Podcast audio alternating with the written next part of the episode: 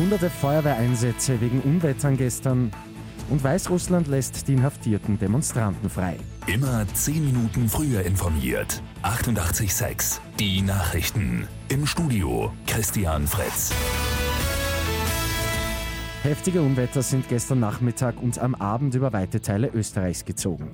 Besonders schlimm war die Situation in der Steiermark, Ober- und Niederösterreich sowie in Wien. Viele Bäume sind umgestürzt, haben Straßen blockiert, Wassermassen haben Keller und auch Wohnungen geflutet. Allein in Wien war die Feuerwehr innerhalb von nur zwei Stunden mit mehr als 100 Einsätzen beschäftigt. Die Regierung in Weißrussland will alle Demonstranten freilassen, die bei den Protesten gegen Präsident Lukaschenko festgenommen worden sind. Und das noch heute. Insgesamt hat die Polizei rund 7000 Menschen in den letzten Tagen bei den Demonstrationen verhaftet. Zwei Aktivisten sind dabei auch ums Leben gekommen. Weißrussland will damit möglichen EU-Sanktionen entgegenwirken.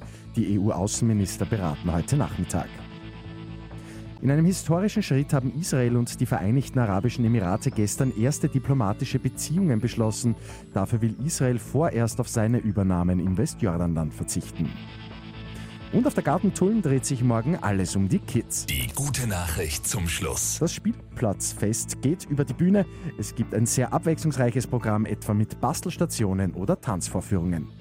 Mit 88.6 immer 10 Minuten früher informiert. Weitere Infos jetzt auf Radio 886 AT.